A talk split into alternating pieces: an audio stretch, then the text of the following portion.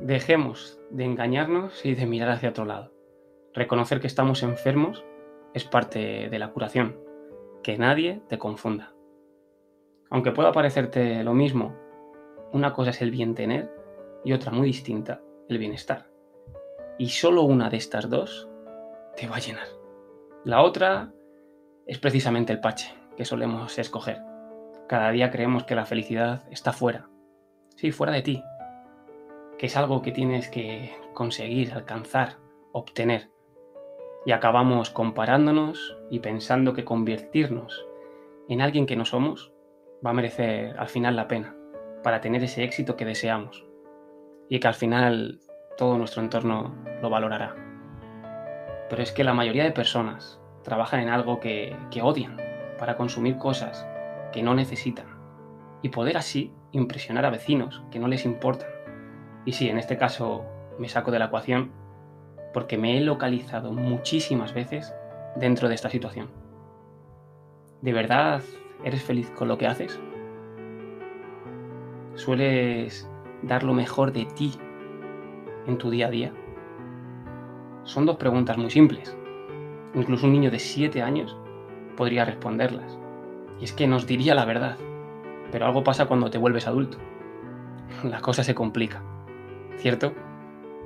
Te guste o no, reconocer que estamos enfermos es el primer paso para poder curarnos. Atrevernos a decir la verdad, aunque duela. Porque la mentira más común es la que te cuentas cada día de tu vida. Pero no te fustigues, porque lo hacemos sin querer, sin darnos cuenta.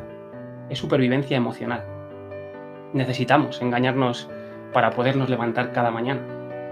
Y aunque delante de la gente finjamos, poniendo nuestra mejor cara, hace tiempo que ya, que ya no nos tenemos, sino que nos entretenemos y vamos de allá para acá, sin parar, sin querer tener un rato con nosotros mismos. Y es que encontramos pequeñas dosis de esta felicidad en momentos de placer, en momentos de comodidad, como no en el entretenimiento. Y es que seguramente estés perdido o perdida. ¿Y quién no lo está? Demasiada gente te ha estado confundiendo durante todos estos años, presionándote y convenciéndote para que hagas cosas que no te convienen hacer, en un orden para tener cosas que no necesitas tener. ¿Y tus sueños dónde quedan? Así que observa los resultados que estás cosechando en las diferentes dimensiones de tu vida. ¿Qué ves? ¿Qué sientes? Si tu vida carece de sentido, reconócelo, no te engañes más. Si sientes vacío, asúmelo. Deja de mirar hacia, hacia otro lado. El autoengaño es una cortina que nos separa de nuestra responsabilidad.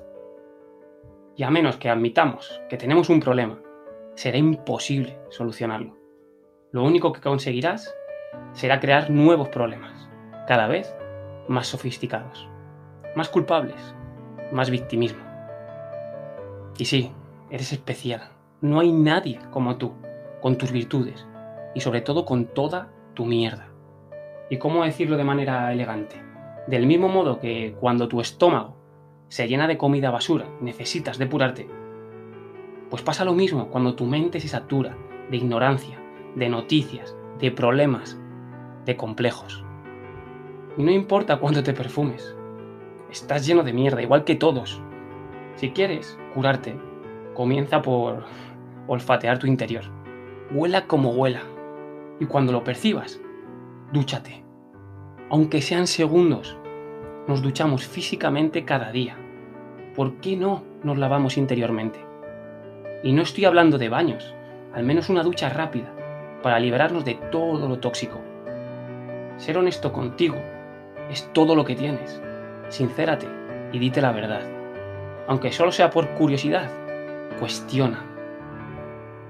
La honestidad puede resultarte muy dolorosa al principio, pero a medio plazo te libera de esa cárcel mental en la que tú te has encerrado. El ser humano viaja por el mundo buscando lo que necesita y regresa a casa para encontrarlo.